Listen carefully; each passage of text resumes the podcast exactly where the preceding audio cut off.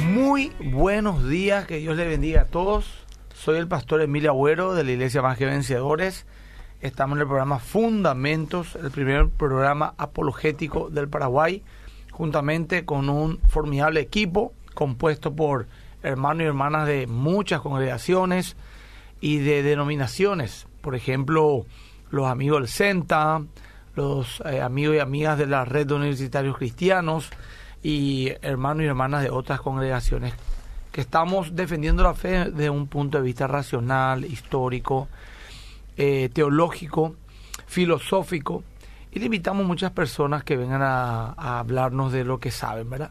En este caso hoy José Abed, que es parte del grupo, el equipo, el maestro bíblico, es apologeta, nos va a hablar de cómo enseñar apología cómo enseñar apología. Muy importante aprender, especialmente para nuestros seguidores. Pero queremos que te comuniques con nosotros a través de nuestro del fanpage de Radio Bedira, donde estamos en vivo ahora mismo transmitiendo, así como también eh, por mi Instagram, arroba Emilia Te pido por favor que me sigas también, arroba Emilia de Instagram. Estoy en un vivo ahora mismo, va a quedar también ese en mi muro. Y vamos a estar compartiendo los distintos muros, ¿verdad? De la Iglesia Más que Vencedores, en el mío, de del Facebook, Emilia Boris Guy, etcétera.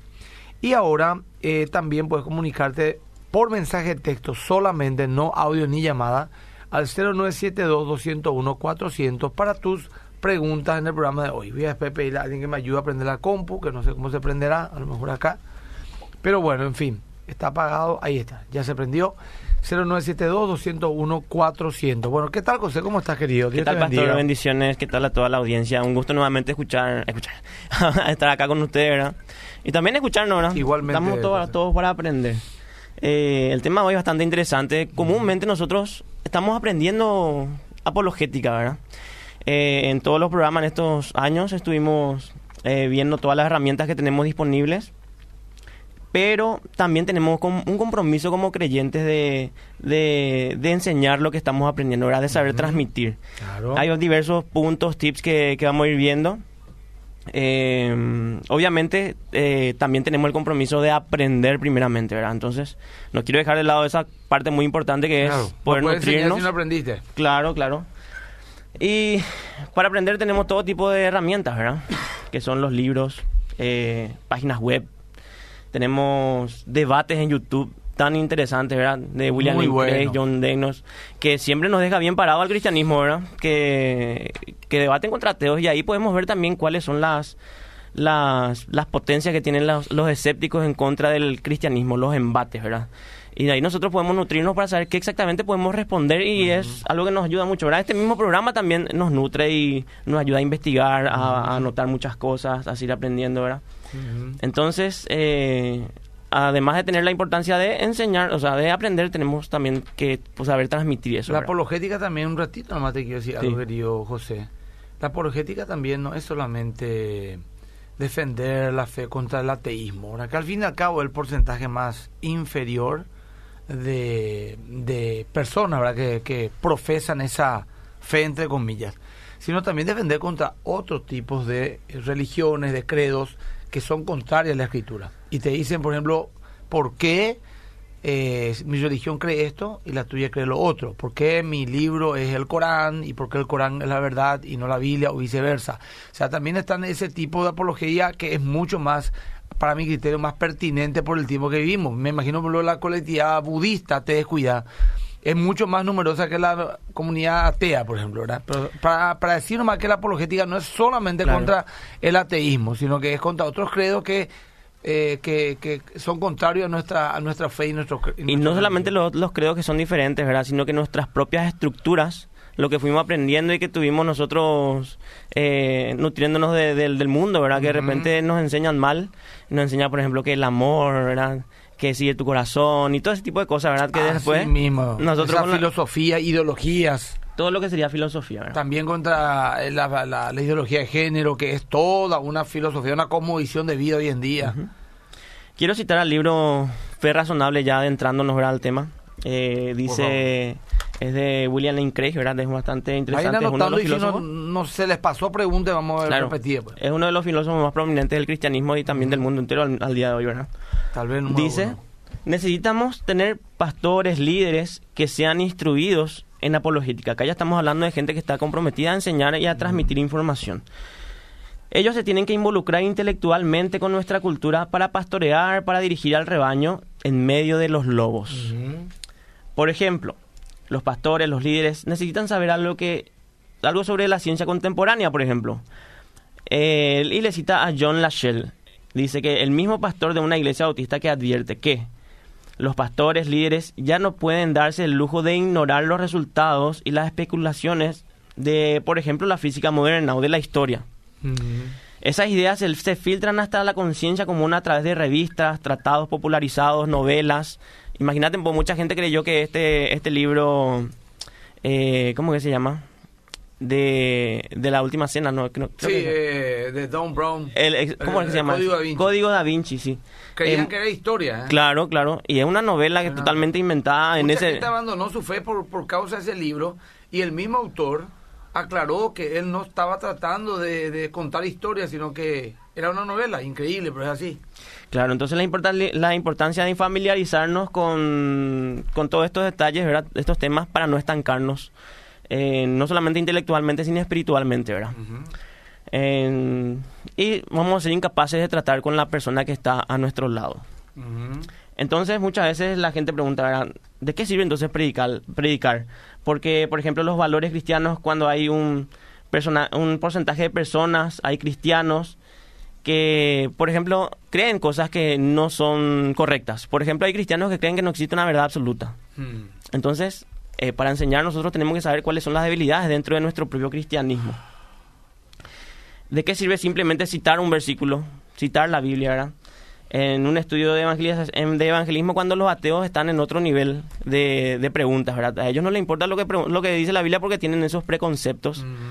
Y lo que nosotros hacemos por medio de la apologética es limpiar ese terreno, ¿verdad? Para que no haya excusas justamente, ¿verdad?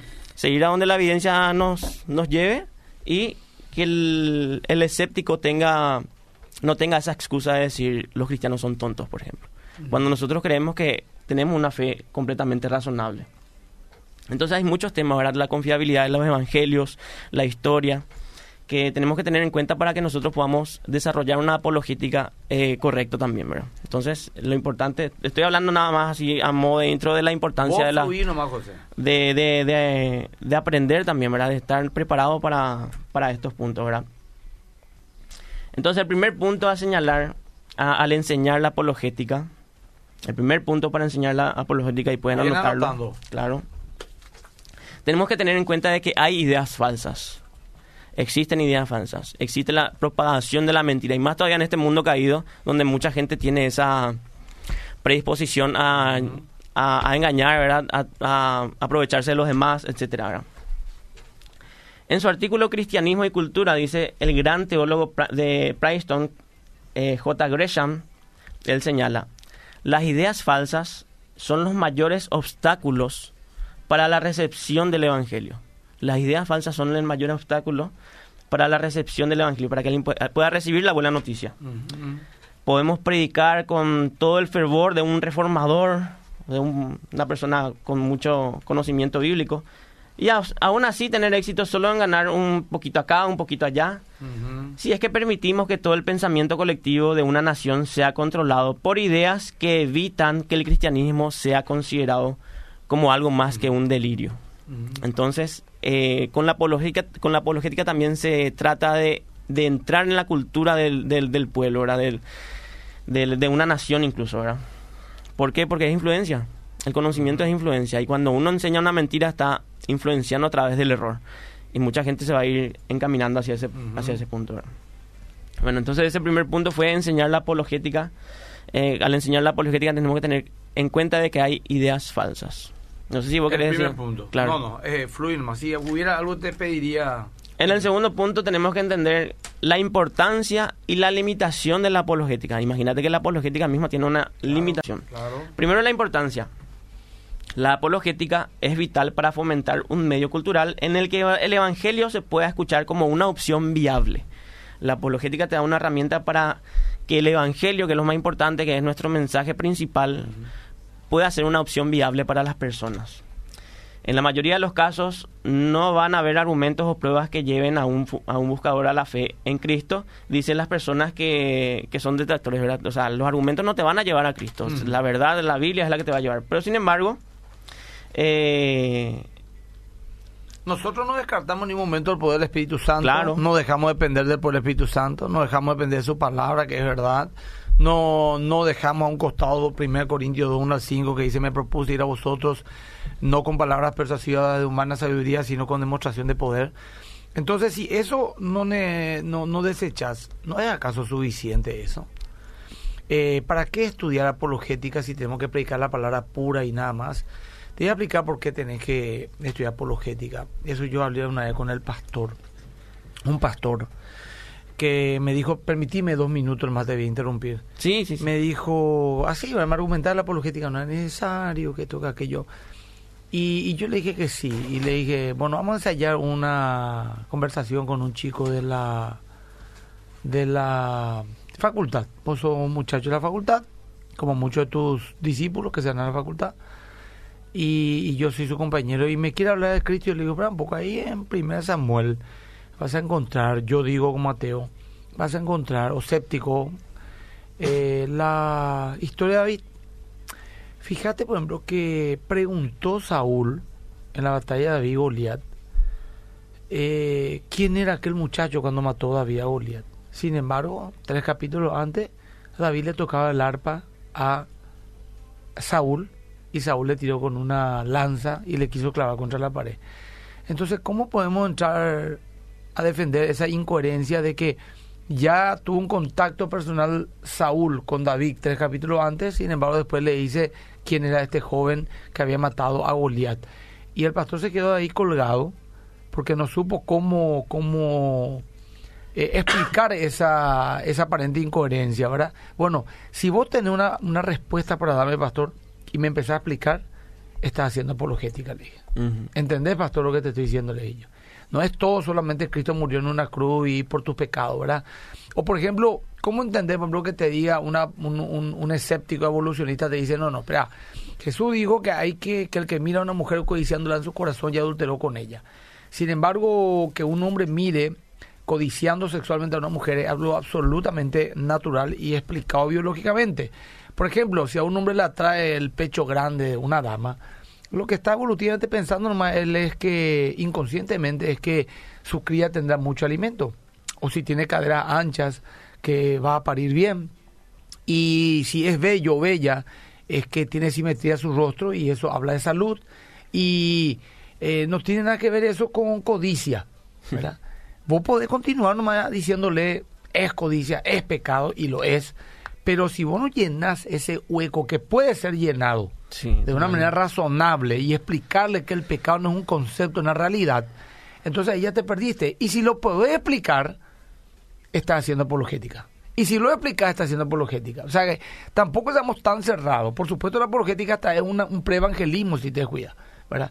Pero tampoco podemos desechar una herramienta tan válida con el poder del Espíritu Santo y con la predicación de la palabra de Dios. Perdón eh, por haberte interrumpido, Caleb, pero eh, volvemos. Eh, el primer punto era entonces las ideas falsas. Sí. De, disipar la idea falsa. ¿o ¿Cómo Este sería? segundo punto es la importancia Y el segundo, la importancia- y. Que justamente y me hablaste ya de la del pre-evangelismo y también te hablo del post-evangelismo, ¿verdad? Ah, bueno. bueno. Porque juega un papel vital en la vida de las personas individuales que la función es fortalecer al creyente, Ujú. ¿verdad? Sí, nomás, vamos en cinco minutos a empezar a leer los mensajes en el 0972-201-400. En cinco minutos empezáis a hacer tus preguntas. ¿Dónde estudia apologética? Eh, ¿Cómo se estudia apologética? Te vamos dando todos los datos posibles. O preguntas puntuales también O de preguntas- dudas que tenga la gente, ¿verdad? Con respecto a su propia fe. Totalmente. Eh, mucha gente está conectada en mi Instagram, arroba y también en el, eh, en el Facebook de, de Obedira. Bueno, eh, en cinco minutos, así que, eh, José, por Sí. favor, continúa nomás. La adoración cristiana contemporánea tiende a enfocarse en fomentar una intimidad emocional con Dios, que está súper bien, ¿verdad? Las emociones van a llevar a una persona hasta un momento y después van a necesitar algo más sustancial. La apologética puede ayudar a proporcionar algo de esa sustancia. dice. Eh, la apologética te da buenas razones para creer lo que estás creyendo y buenas bases para decir no, no estoy loco, más o menos, ¿verdad? Así. sino que no, no estoy adorando al viento o al- a algo invisible que no existe, sino que me da herramientas para tener confianza en lo que estoy adorando y en quién estoy creyendo, ¿verdad? Entonces es también un tipo de post. Acá ya los muchachos dicen José Abed, apologeta, profesor, padre familia y fotógrafo, siervo de Dios. Bueno, está bien, está bien, pero siervo se refiere a- al siervo que anda por el campo, porque Concepo escribió, ¿verdad?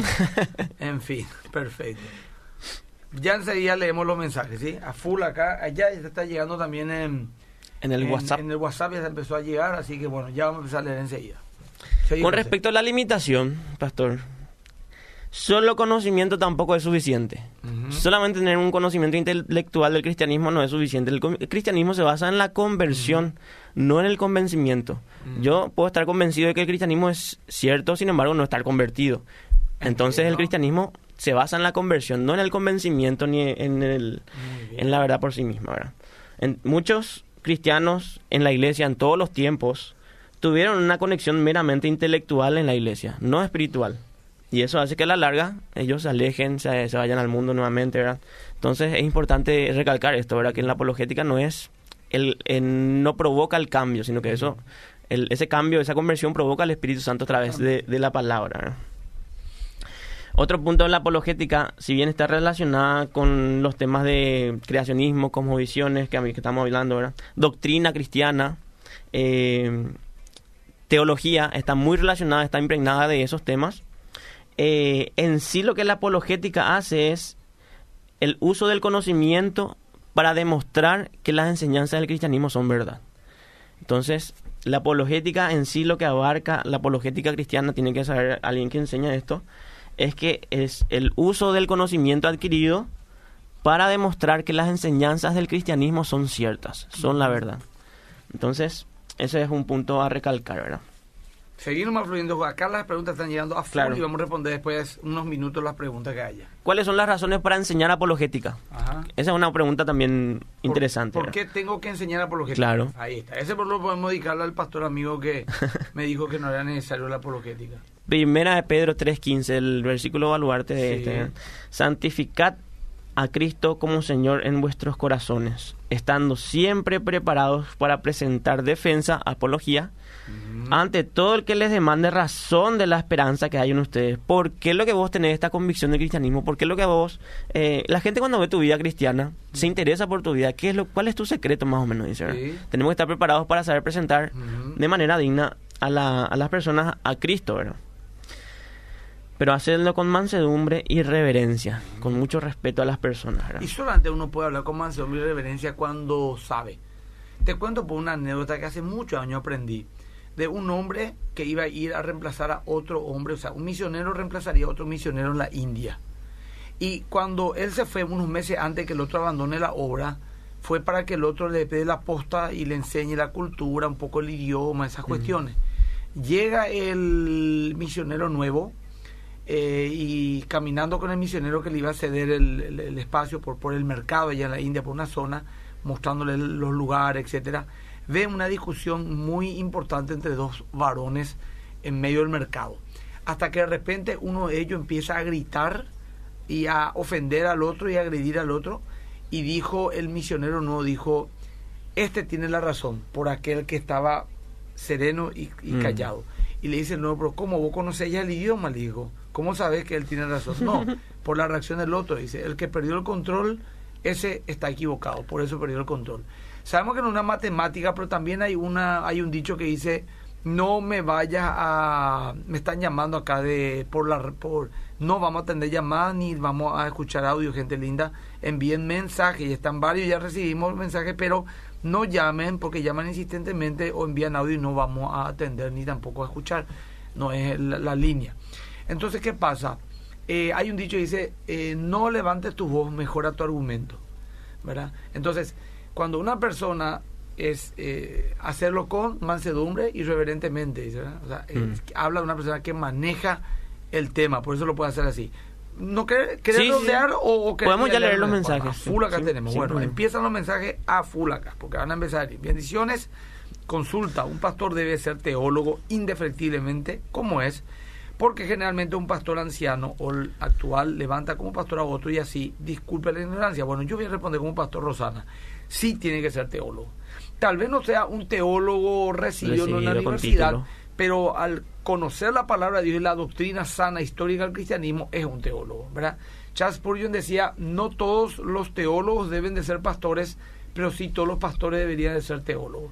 Yo estoy estudiando teología todavía, estudié varias veces y por algún motivo he terminado los dos a los tres años, pero estudio la Biblia desde hace más de 20 años y ahora mismo estoy estudiando otra teología para lograr ese título, pero me cuesta mucho ser sistemático, pero hay que, hay que saber teología. Al enseñar sobre Dios, este está haciendo teología, ahora el estudio de Dios, al enseñar sobre nuestro Creador. Yo les quiero preguntar algo, ¿Dios necesita quien lo defienda? El ateísmo no existe, señores. Si alguien dice no creo en Dios, va a ser momentáneo, porque después tendrá que confesar su nombre en el día del final. Sí, pero no queremos que llegue ese día eh, queremos que antes del día reconozca y salga claro, Yo entonces voy a decir, bueno, que cualquiera no me haga lo que quiera, total, alguna va a reconocer. No hay ateo en el... En, el, en las trincheras. En la, eh, no, y no hay ateo en el más allá. porque todo obviamente. Eh, pero nosotros queremos que se convierta en el más acá ya, ¿verdad? No, Dios no necesita quien lo defienda y tampoco necesita quien predique de él. Él puede predicar, puede bajar al cielo un ángel y le predica a todo el mundo al mismo tiempo. Otra cosa. nos pide que prediquemos. Dios no necesita adoración. Dios sigue siendo Dios, a pesar de que no se le adore, a pesar de que no se le defiende, claro. La adoración nos transforma a nosotros, que nosotros defendamos las escrituras. Eh, llega al corazón de la otra persona, no al corazón de Dios. O sea, Dios sigue siendo Dios. Esta es una pregunta teológica, no vamos a poder responder, pero lo leo. O la podría explicar esos tres días que Jesús estuvo en la tumba. ¿Fueron dos o tres? No es el tema, por eso no lo explicamos ahora, uh Buen día, mi nombre es Darío. ¿Dónde puedo estudiar apologética?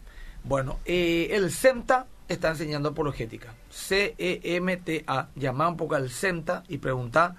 Y también yo sé que el querido amigo Jorge Espínola, de Gracia y Verdad, y también más que vencedores, eh, a través de Gracia y Verdad y de Jorge Espínola, vamos a...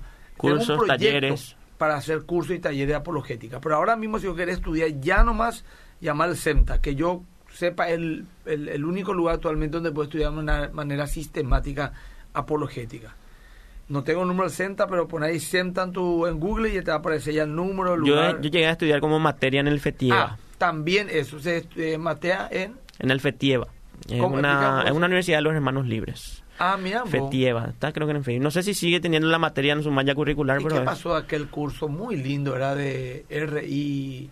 Esa se, creo que se cerró por todo el escándalo que hubo. Claro, pero, pero no, por lo menos no se cerraron las enseñanzas. No creo que ellos dieron un periodo de unos meses para que la gente pueda guardar los recursos antes de cerrarse la página.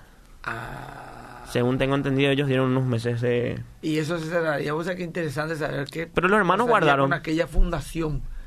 Eh, creo que cambia de nombre también. Y sí, eh, el famoso nueva administración cambia de nombre, quita lo que hay que quitar y queda con lo que queda, porque muchas apologetas quedaron en esa organización. Gente seria, ¿verdad? que no es responsable de lo que pasó con, con Rabí.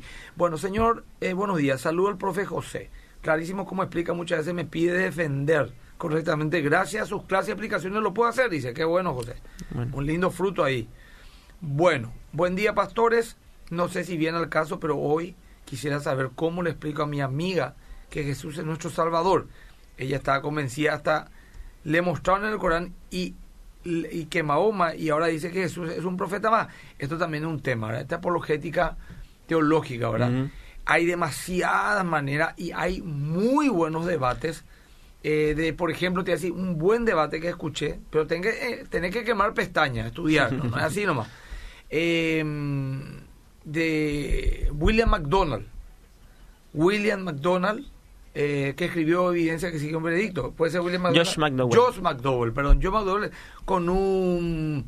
Eh, ¿Cómo se dice? Un, ¿Un musulmán. Un pastor musulmán. Sería ah, un sheikh o un. ¿verdad? Un mulá.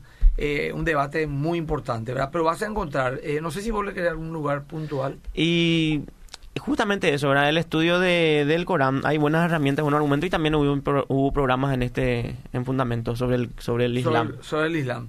Eh, hay muchísimo. Lástima por esta chica que deja la verdad, pero eh, orar también esto es espiritual y, y, mira, para mí, una de las religiones más fáciles de, o sea, con quién debatir para mí es el Islam.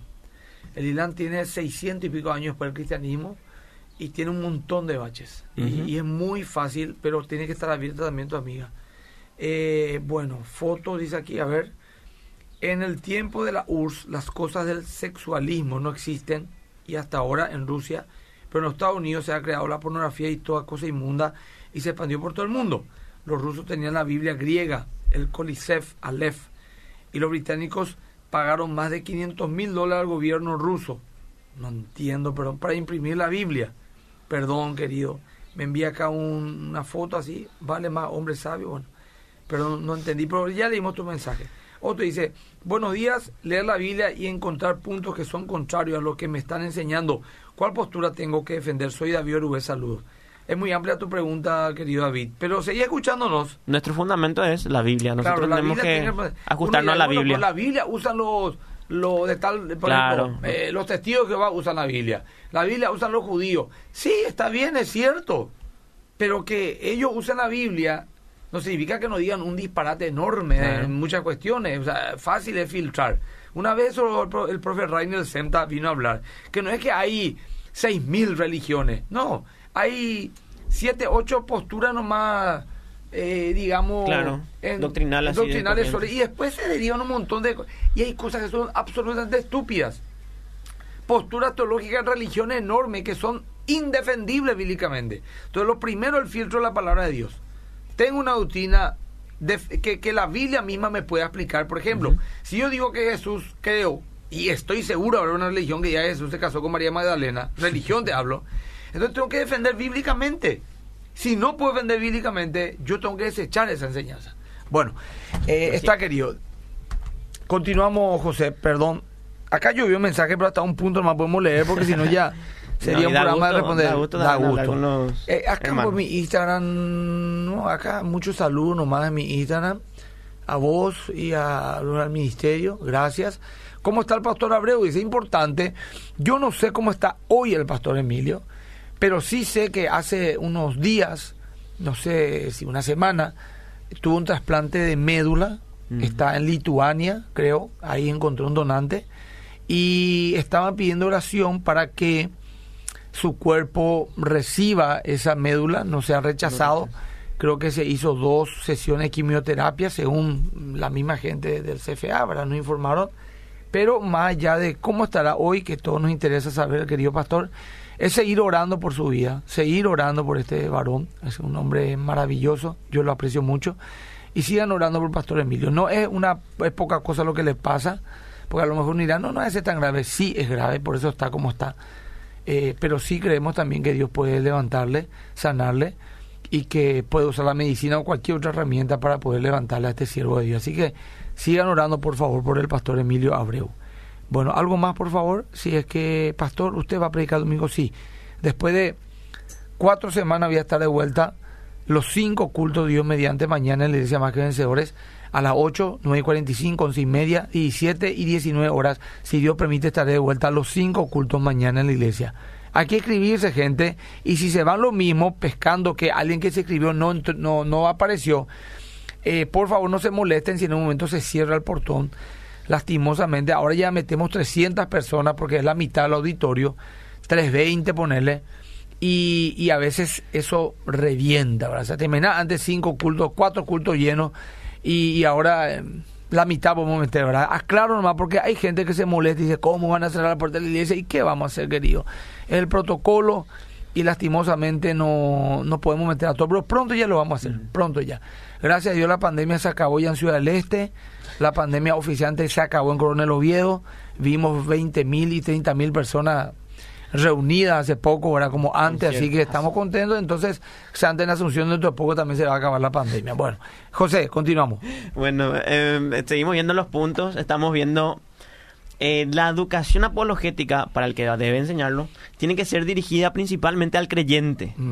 Eh, esto, esto es comentario de Douglas Potter, el doctor Douglas Potter. Dice que su profesor de apologética era un maestro en tomar lo complejo y hacerlo comprensible. Esa tiene que ser la habilidad, la habilidad de un apologista al enseñar. Tiene que tomar algo que es complejo y saber explicarlo de manera Porque comprensible. no todo intelectual y todas esas cosas. Claro, hay que saber bajar a tierra muchas cosas. Eh, él no lo simplificaba ni ignoraba las dificultades sino que él lo hacía entendible. Dice que él inculca el deseo de desarrollar y practicar esas habilidades. La enseñanza de la apologética no busca crear una, una apologeta profesional. O sea, no es que tiene que formar profesionales, sino que el objetivo es eh, saber defender la fe, ¿verdad? también fortalecer a los que tienen la fe.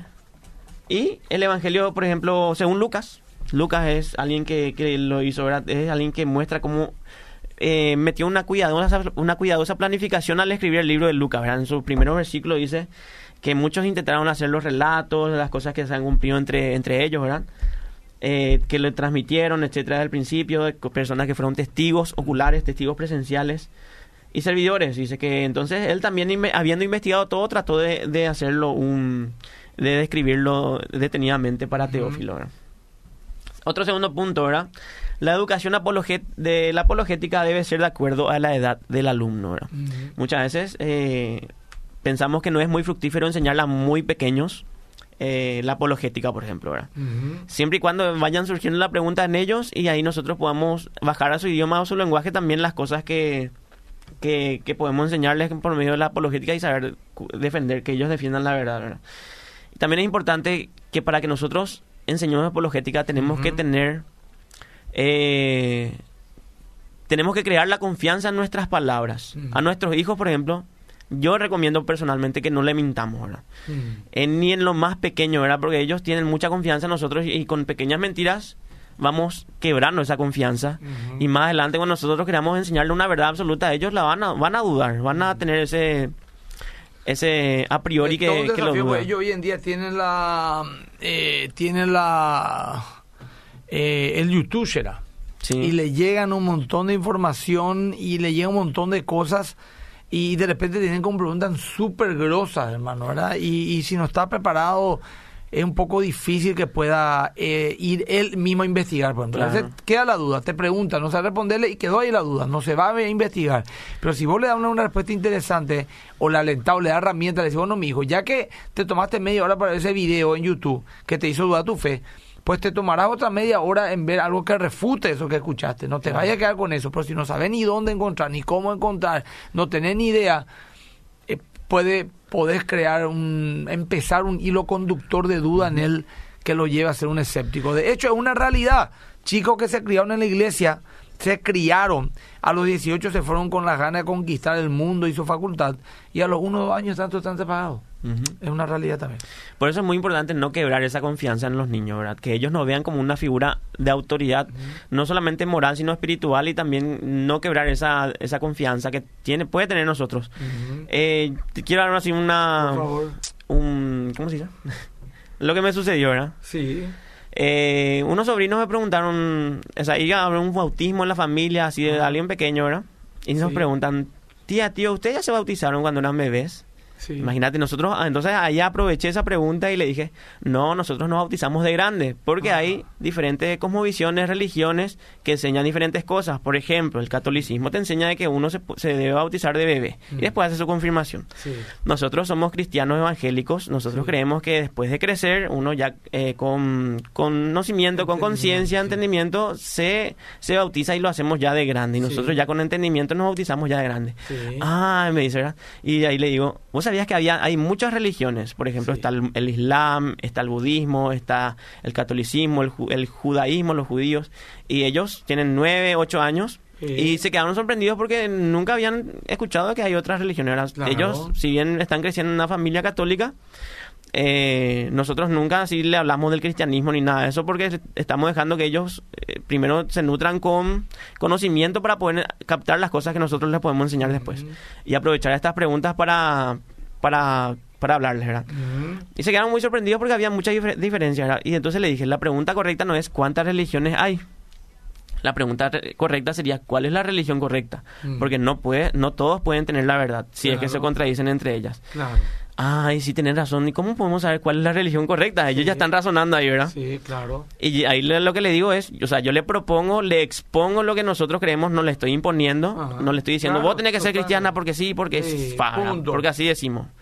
Y le dije, nosotros somos cristianos, ¿por qué? Porque creemos en una figura histórica, un personaje que caminó acá en la tierra que se llamó Jesús, y él eh, vino a morir por nuestros pecados, mm. y hay evidencia histórica que pueda demostrar eso. Después hay otras religiones que enseñan muchas cosas, sin embargo no hay suficiente evidencia para, para un niño de 10 años hoy te puede preguntar, sí, yo sé que hubo un Jesús que vivió en la tierra, pero Pero, pero, ¿por qué sí que resucitó? Claro, justamente eso dicen. Yo no sabía que él murió y resucitó, me dijeron. Yo sabía que él caminó sobre el agua, sabía que multiplicó. Eh. Claro, cosas así básicas, ¿verdad? Y él, él, él, su máximo milagro, dijo que iba a morir y que iba a resucitar porque así también nos demostró que la muerte no es el final, le dije. Entonces yo ahí le estoy dando herramientas. Y claro, porque es por persuasión, pues también. Al final no le podés imponer nada porque a la Claro, larga, claro. cuando crezca, va a tomar su decisión y punto. Claro. En cuatro minutos más volvemos a leer otra tanda de mensajes, ¿sí? Así que envíen ya sus mensajes porque vamos a ir eh, leyendo en el orden que llega, ¿sí? Ah, en el WhatsApp 0972-201-400 y también en mi Instagram, arroba Skype o también en Radio Bedira, el fanpage de Radio Bedira, el Facebook. Y a full acá la gente eh, conectada con nosotros y eh, pre- eh, hagan sus preguntas. En cuatro minutos más leemos, le damos tiempo para que escriban sus preguntas. Bueno, entonces este punto se trató de que la apologética, la educación apologética, la enseñanza tiene que ser acorde a la edad del, alu- del alumno, ¿verdad? Y no quebrar esa confianza que tenemos como autoridades morales y espirituales en nuestra familia, ¿verdad? Perfecto. La educación apologética, en otro punto, debe seguir un plan sistemático, no es enseñar por enseñar nomás. Eh, tampoco no todos los enfoques de la apologética son iguales, ¿verdad? Tenemos la filosofía, el- la historia, la ciencia. Eh, tenemos un montón de puntos eh, que son diferentes también en la apologética, si bien todos se unen en un mismo punto que es la verdad. Eh, tenemos que ver las situaciones, eh, tenemos que ver el pensamiento de las personas y muchos otros tipos para saber cómo nosotros estamos abarcando nuestra, nuestra enseñanza. ¿verdad? Eh, el enfoque educativo tiene que construir casos a favor del cristianismo, como lo hizo Lucas, por ejemplo, ¿verdad? Que, que elaboró un caso histórico a favor de la resurrección en su libro de Lucas. Nosotros también tenemos que hacer un- una elaboración sistemática, ¿verdad? A fa- para construir casos a favor del cristianismo, ¿verdad? Que tienen que ser útiles y tienen que ser eficaces. Entonces, al, al enseñar nosotros la apologética tenemos que ser eficaces, tenemos que saber qué exactamente enseñar y dónde está la debilidad para, para poder abarcarlo. Eh, es una rama del conocimiento que hay que dominar, que es el aprendizaje, la responsabilidad, eh, elaborar objetivos, estructurar temarios, eh, utilizar técnicas de enseñanza creativas, hacer evaluaciones, todo esto que tiene como si fuera también un plan, eh, como cualquier eh, tipo de, de educación, ¿verdad? Mm. La responsabilidad del alumno incluye la lectura de los materiales entregados por el profesor, eh, tomar notas, escuchar con atención, trabajar en proyectos, ya sean individuales o grupales, y presentarse también a exámenes, ¿verdad? Es muy interesante porque en el examen muchas veces se aprende más, más rápido que en la clase misma, ¿verdad?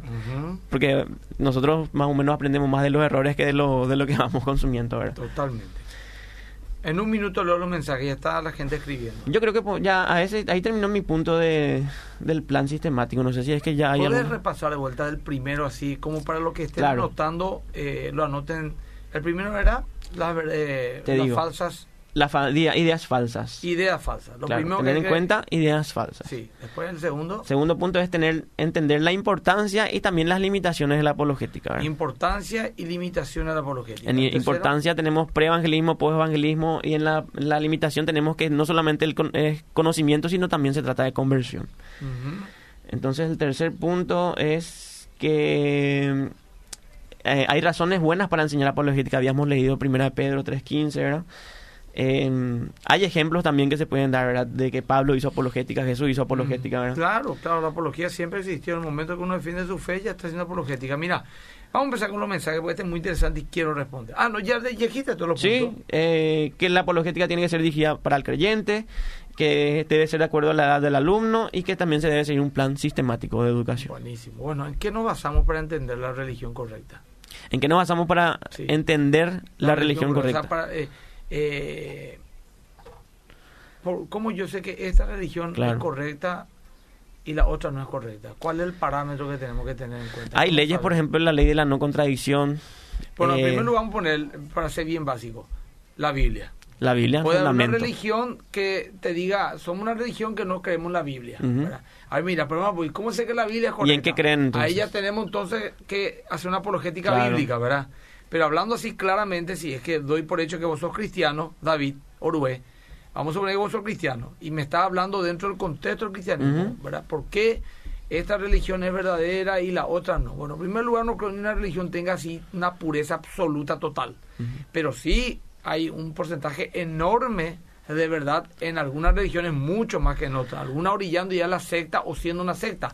¿Cuál Hay- es el parámetro? La Biblia. Hay que tener en cuenta que la Biblia no es solamente un libro, sino que es una compilación de al menos 64 libros Así que mismo. están totalmente armonizados. Pero es la Biblia, por ejemplo. ¿Qué vos haces para saber que, que, que vos estás en una religión por lo menos sana, cristianamente hablando?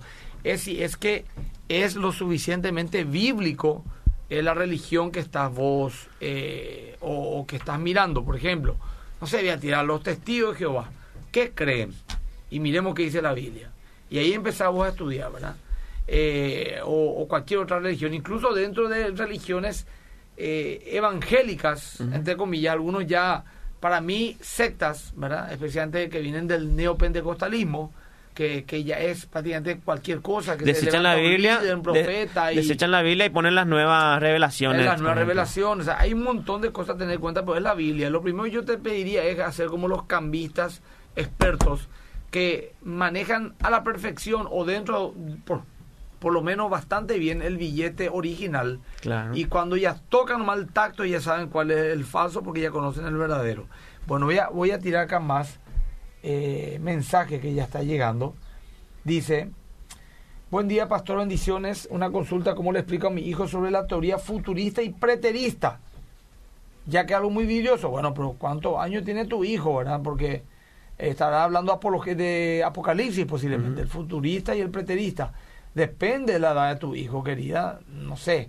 A mí me va a ser muy difícil y no creo que le interese a mi hijo de 12 años, 10 años aprender esto. Pero si tiene 18, eso sencillamente están ahí las herramientas y puedes enseñarle las distintas posturas. Eh, habla un poco con tu pastor y que te dé, hay mucho, por ejemplo, eh, yo me iría a fuentes teológicas serias, eh, a, doctrinas históricas, por ejemplo, tiene una linda compilación de posturas eh, Wayne Gruden en teología sistemática, por ejemplo, de todas las posturas del Apocalipsis.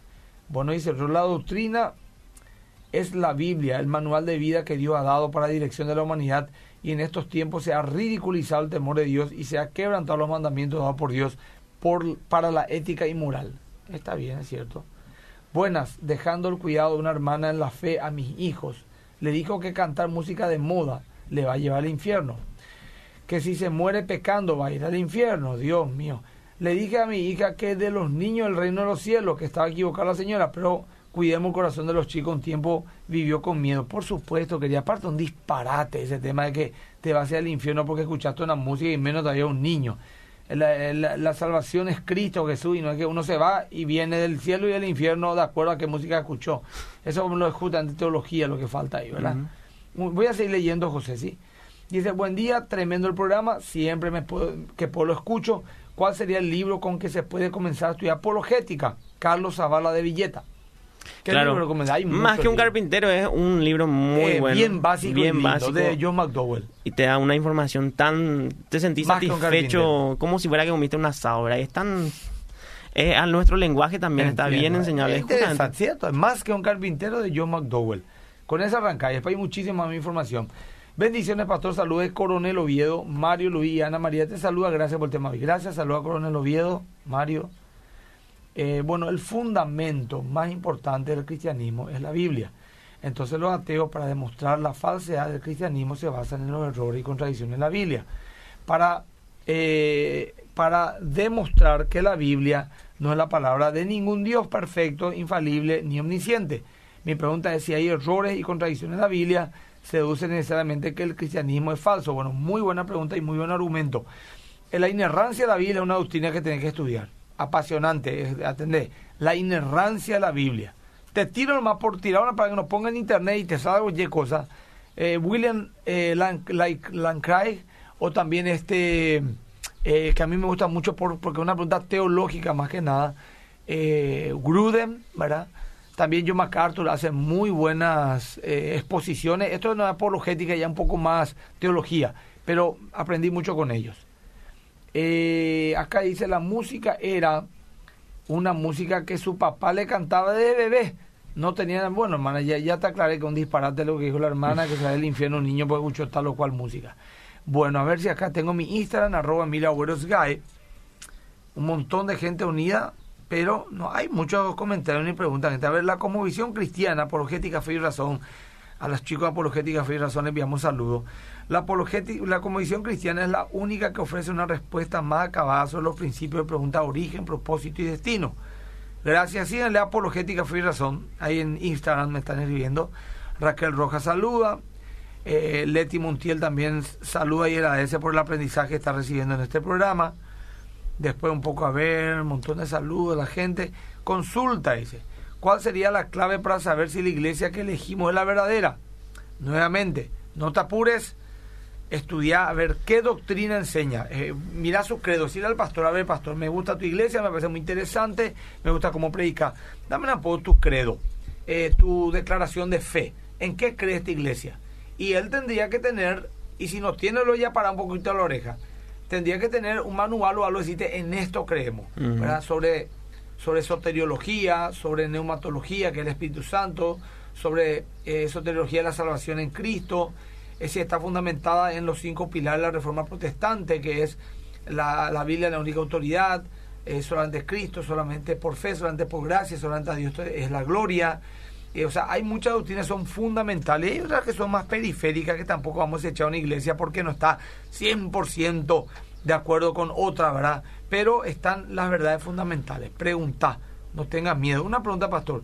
Si uno se bautizó en la iglesia católica, si se cambia luego en la evangélica, se bautiza de nuevo. Bueno, yo argumento de esta manera. En la iglesia católica nadie se bautiza, le bautizan. Porque un bebé generalmente, bueno, no nadie, hay mucha gente de adulta que se bautiza en la iglesia católica, ya sea por convicciones personales o por, por, algo. Eh, hace poco, por ejemplo, un ateo que se volvió cristiano católico se bautizó a los 22 años. Hay, pero el 99% eh, se, le bautizan sus padres siendo pequeños. Jesús dijo en, su última palabra en la gran comisión, el que oye la palabra, o sea, el que cree y es bautizado será salvo. Entonces hay un orden, el que cree y es bautizado. Y creer implica tener un conocimiento razonable, mental, bíblico, de una quién decisión es Cristo, una decisión personal. Entonces yo creo que todos tenemos que bautizarnos eh, con entendimiento, conscientemente. Ahí te respondía, Pastor Emilio, ¿quién es Alá para los musulmanes? Y es el Dios de ellos, ¿verdad? Alá es un Dios, ¿no? William Lancray y Wayne Gruden, dice Apologética y Razón, recomienda leer. Eh, Leila Cabral dice, sin una buena teología es muy difícil enseñar apologética. Es cierto. También. Estoy de acuerdo. Hay que estudiar, el creyente tiene que estudiar. Si uno no tiene una base teológica fuerte y sana, va a tener apologética, pero va a puede defender algo incorrecto después porque no va a tener esa base que es el buen conocimiento de la palabra y de la escritura. La apologética cristiana, perdón, eh, apologética razón dice... Eh, bueno, se me perdió ahí. Perdón, en mi Instagram estoy leyendo. Síganme, pues arroba Emilio Agüero Skype arroba Mira en Instagram. Acá ahora leo en, en 0972 eh, buen día, ¿cómo puedo enseñar al pastor para poder enseñar apologética en la iglesia? Acercarte al pastor. Una propuesta, claro. Proponerle, explicarle, ponerle un poco tu visión, reunirte con él. Y, bueno, y las herramientas ya te dije, ahí llaman a Apologética Free Razón, que, están acá. Ellos pueden dar talleres, cursos en la iglesia. Gracias y verdad, pueden dar charla, llamar al CENTA, y así, ¿verdad? Poder convencerle. Bueno, un poquito más. Otra cosa es si es que el pastor está en contra de la apologética, que puede llegar a pasar, ¿verdad? Que alguien esté cerrado a este... Es que tanto la palabra apologética es muy nueva para nosotros, pero tenemos ya que normalizar, así como se normalizó la teología. De repente nosotros leíamos la Biblia, eh, estudiamos de Dios, pero mm, tipo pensábamos que la teología era algo malo porque era una palabra extraña a lo que comúnmente se ve en la Biblia, ¿verdad? Entonces, apologética es simplemente eso, ¿verdad? Saber defender con buenas razones. Y se está normalizando esa palabra. Mm. Antes era, ¿qué cosas ¿Con qué se come más o menos, verdad? Y últimamente ya la gente entiende. En, en arroba Skype, que es mi Instagram, dice, qué bueno verle, pastor, ya le extrañamos mucho, gracias a nosotros, yo también a usted, eh, me enfermé y bueno, falta el dominio propio, y dice, miren, no sé a qué, a lo mejor responde a la pregunta que está ahí arriba, es cierto, dominio propio fundamental. Dice acá otro en mi 0972-201-400 en WhatsApp.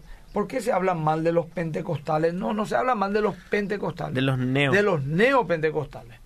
Por ejemplo, William Cry era un, pente, perdón, un pentecostal, era Ravenhill, eh, Wilkerson, eh, son dignos de mi respeto. Pero todos los abusos se cometen lastimosamente viene del neopentecostalismo. Ahí hay una cuestión teológica y yo no, o sea, nadie habla mal de ellos. Sencillamente no estamos de acuerdo y lo decimos claramente. 0972-101-400. Buenos días, a mí me bautizaron de chica en la iglesia católica y mañana me bautizo en mis 50 años en la iglesia bautista Renacer. Estela, soy de 3 de mayo, Luque. Felicidades. En, en Facebook también hay comentarios. Leen tampoco, por favor. Mira por favor, porque no puedo acceder a mi Facebook por eso. Carmen. Centurión dice, es verdad, mi hijo de 6 me dijo, si Jesús está en todos lados, ¿para qué vamos a ir a la iglesia? Ese, día, apologéticamente eso. ese día no quería ir y me dijo eso. Dice. Mis hijos están yendo a una escuela subvencionada católica y están creando mucha confusión en él, en él pero, es, pero una escuela cristiana es inalcanzable para muchos. No es tan así. Hay mucha, ig- eh, muchos, muchas iglesias cristianas evangélicas bastante accesibles. Eh, lógicamente, creo que no hay ninguna que sea totalmente gratis porque al ser eh, privada tiene que tener un costo para mantener, pero hay, hay. No, Sí, porque no puede ser pública porque el público es- Claro. no puede enseñar se religión. entiende. Pero eh, tu hijo puede ir en, en todos casos en un colegio que, que, que sea neutro. que Hay no- colegios cristianos que no son tan caros y también. no son caros, Justamente 200 estoy- mil, 150 mil y eso. Ahora no, no le puedo nomás hacer publicidad acá, ¿verdad? Pero hay, averiguar nomás. Eh, y eh, lo, lo, lo más fuerte es, es lo que aprenda en su iglesia y en su casa. Yo ni sabía que existía la palabra apologética. Conocí y me interioricé desde que lo vi a usted, Pastor Emilio, en una entrevista con Santiago. Sí, nuestro justamente. hermano argentino. Eso también Está en. YouTube. Mucha gente me dice, pero pastor, qué espectacular estoy en tal programa. Y, y la verdad es que nunca quedé mal parado en ningún debate tuve ni con ateo ni con de otra religión, justamente porque tenía conocimiento apologético, ¿verdad? Básico, ni siquiera, yo no me considero un apologeta, o sea, soy Mm. apologeta al defender la fe, pero eh, así al escucharlo a los apologetas, apologetas, yo no me considero un apologeta, digamos profesional, aunque no me gusta esa palabra. Así es. Y Bueno, otra ¿algo más? Lee nomás, fluyamos nomás, nos quedan todavía siete minutos del programa, pero Claro. eh, a no ser que vos quieras agregar algo más. No, no, no. Acá dice, ¿qué opinan de la doctrina nihilista? No sé si alguna vez tocaron. Mm. Y creo que se tocó cuando hablamos de, la, de los argumentos cosmológicos Así mismo. acerca del nihilismo, ¿verdad? Y de- del materialismo. Y también cuando hablamos mucho sobre... Yo ya hablé de eso y en más de una ocasión y también en el programa con Eliseo los, los jueves a las cinco y media, varias veces hablé. Pero podemos tocar otro un tema siempre actual. Sí, en algún momento... Está lo- leyendo el Facebook de Radio Bedira. Ah, Así es. Y bueno, ahí también pueden compartir el... Bueno, yo voy a seguir queda- leyendo el 0972-101-400 porque cuando uno empieza a leer ahí, boom, llueven todos los, los mensajes. Voy a ir leyendo en el orden que está llegando. Se puede hacer apologética sobre puntos específicos, ejemplo, leyes dietéticas. Sí, se puede, claro que se puede, por supuesto. Buenos días. Muchos tendrán su credo, pero cuando escuchar lo que cree realmente no responde a dicho credo. Mm, ¿Cuál es nuestro credo como cristiano evangélico? Ni tampoco las predicaciones responden completamente al credo. Totalmente de acuerdo. Eso es lo que hablamos recién. Dice acá, escuela y colegio Sinaí de San Lorenzo tienen padrino y poco se paga. Ahí bueno, ahí ya tiré ya el, el chivo. escuela y colegio Sinaí de San Lorenzo. Si es tu zona, ahí ya sabes ya, hermano. A ver. Buenos días. Supliendo desde el éter la carencia en la congregación, dice. O sea que está supliendo en este programa las carencias que hay en su congregación. Hoy día existen interpretaciones mito históricas del Génesis. ¿Cuál es la postura correcta? ¿Histórica o mitológica? Yo, es para mí histórica. ¿verdad? Y creo que también es la postura de- no sé el tuyo, José. También, también. Yo- yo Ah, ahora William Lane está sacando ese libro de, de- acerca del, del Adán histórico y habría que verlo, ¿verdad? Habría que ver, porque no- yo no sé mucho, pero dice que algunos le cuestionan a William su, Sí, su postura. Era, eh, alguna cosita. Pero bueno, acá dice, eh, a ver, responde Clara. Clara Vara dice, otro, ella está en contra del estudio, no avanzamos. A ver un poco. Voy a pues, mirar, Clara, tu, tu contexto, pues no, no estoy viendo. Pastor, tengo una hermana que se va a- también a la iglesia pentecostal. Pero ella dice que en vano estudió teología. Ah, esa- ahí está el punto, exactamente. ¿verdad? Neopentecostal sería neopentecostal. Eh, eh, ok, y otro punto, porque solo tenemos que leer la Biblia. Ahí está. Es- ese es el punto. Y no es así, es mentira. Eh, es mentira. Eh, y entonces ahí empiezan los abusos. Dice otro, ella está en contra del estudio y no avanzamos hasta ahora. No entiendo, sí, justamente. Ahí está. No, que la Biblia no, que son revelaciones solamente lo que se recibe. Entonces hay que hacerle una apologética Teológica. eh, teológica. Ahora, yo tenía también una persona que era de una línea súper neopentecostal, ¿verdad? Y yo le dije, ¿me permitís argumentarte bíblicamente lo que crees?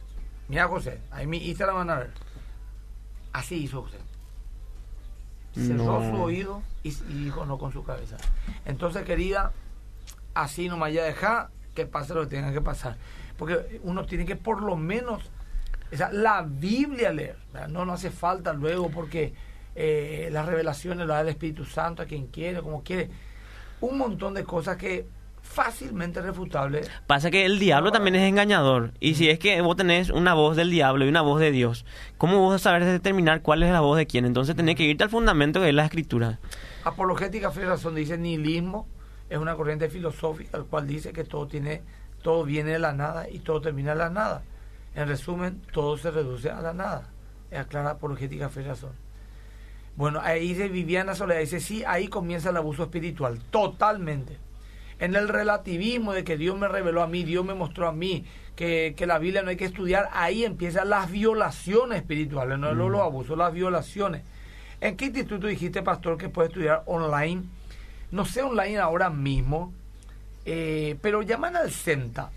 Eh, lastimosamente no el número de Jorge Espínola de Fe y Razón.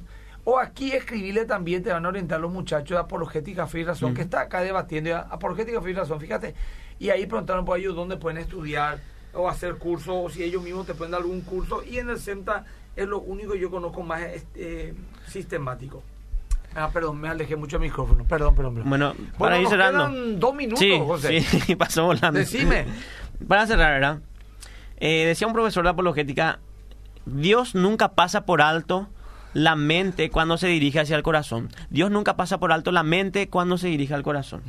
Mucha gente se pregunta si es que la apologética va a evitar que sus hijos, por ejemplo, abandonen la fe, ¿verdad? Y la gente se elige de la fe por, muchos, por muchas razones, ¿verdad?